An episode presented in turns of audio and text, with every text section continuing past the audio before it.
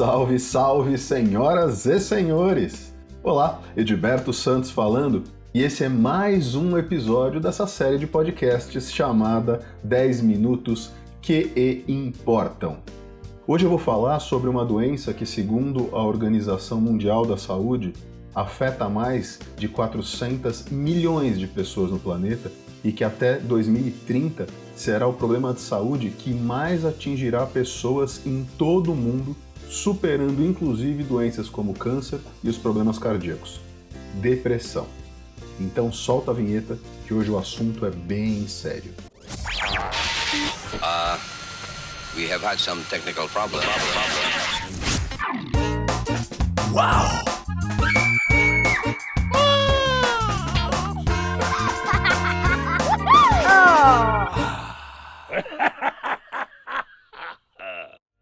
Que me motivou a falar sobre depressão foi um e-mail que eu recebi da Ana Paula Silva. Ela me contou que gostou muito do meu quinto podcast, onde eu dou três dicas para ajudar as pessoas a se tornarem mais felizes. Mas que infelizmente, apesar dela ter gostado muito das minhas recomendações, ela não foi capaz de colocá-las em prática por causa de uma forte depressão que ela está passando. Ela me disse que essa depressão apareceu após uma cirurgia que ela fez e que depois disso ela tem tido muita dificuldade para se recolocar profissionalmente, para achar um novo caminho para ela. Quem nunca teve depressão muitas vezes tende a achar que a pessoa deprimida, a pessoa com depressão, ela é excessivamente sensível ou que aquilo é uma frescura, o que não é verdade. A depressão é uma doença e precisa ser vista e tratada como tal. Exatamente por isso, a minha principal recomendação para quem esteja em um quadro depressivo é procurar um profissional qualificado para ajudar essa pessoa nesse processo de cura. A Ana, inclusive, disse no e-mail que ela vem sendo acompanhada por uma psicóloga que está ajudando a Ana a atravessar esse momento de dor, de tristeza e de muitas incertezas, principalmente em relação à vida profissional dela.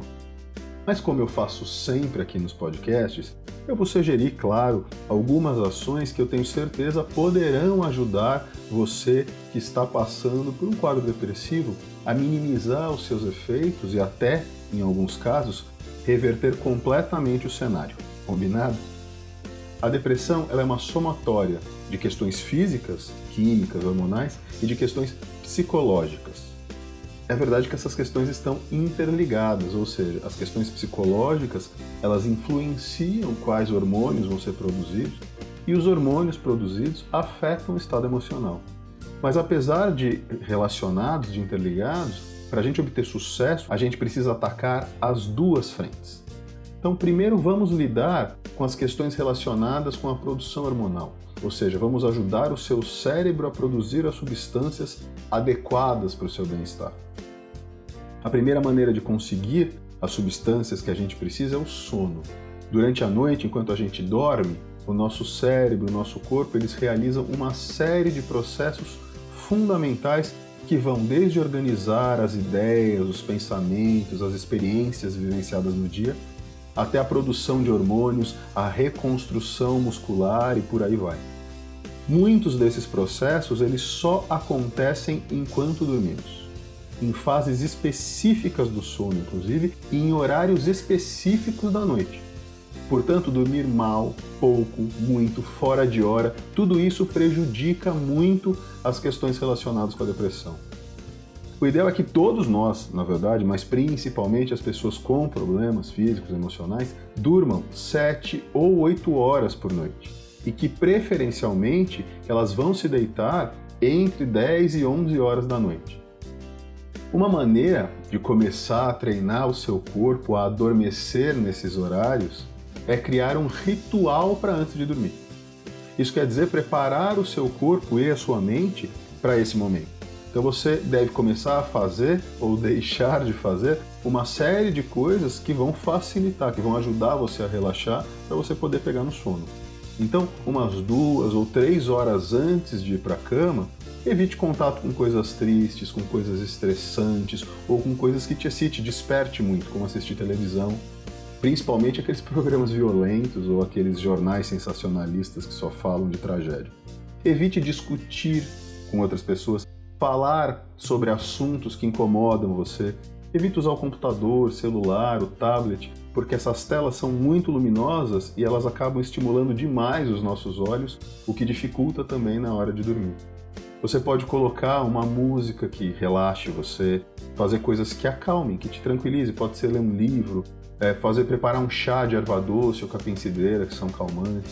Você pode meditar para diminuir os fluxos de pensamento. Experimente coisas diferentes, perceba o que funciona para você. Com o passar dos dias e a insistência, o seu cérebro, o seu corpo, eles vão começar a se acostumar com essa nova rotina.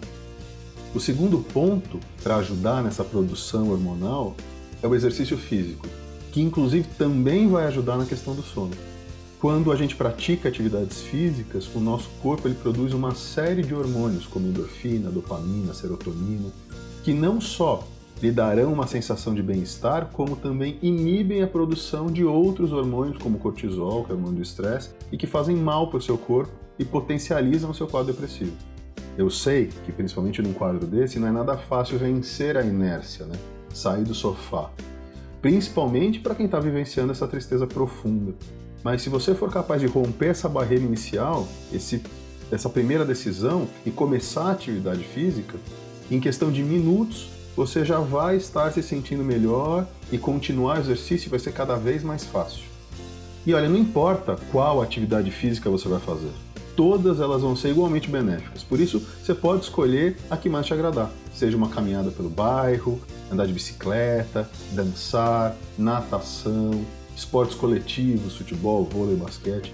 Experimenta, como eu falei uh, na questão do ritual do sono, experimenta atividades diferentes para você descobrir aqui qual que te agrada mais e, portanto, qual vai ajudar você a sair do sofá, a vencer essa inércia, essa falta de vontade de fazer as coisas.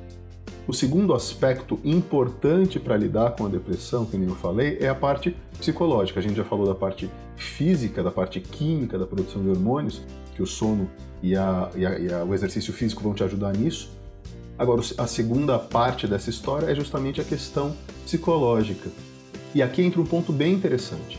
A depressão é um estado emocional provocado por pensamentos e sentimentos ou seja, é a própria pessoa que produz esse mal de forma inconsciente ao pensar coisas desagradáveis, manter a mente ocupada com situações tristes e sempre achar que nada vai dar certo, por exemplo.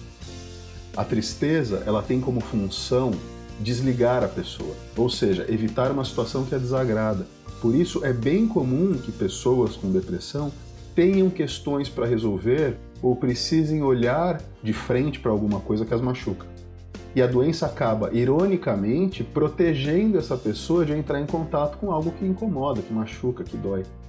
Ela oferece o que a gente chama de ganho secundário, que é protegê-la de um mal maior, aí entre aspas, né?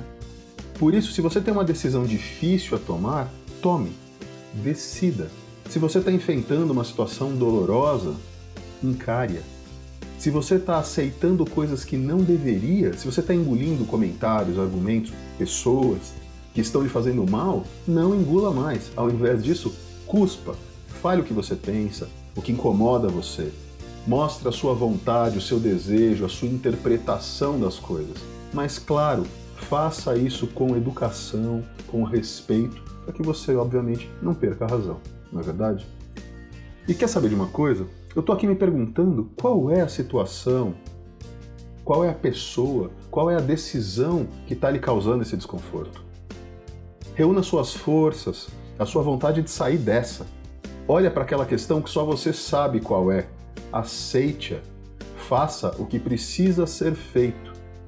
Talvez você descubra que apenas seguindo por esse caminho vai ser suficiente para erradicar a depressão da sua vida.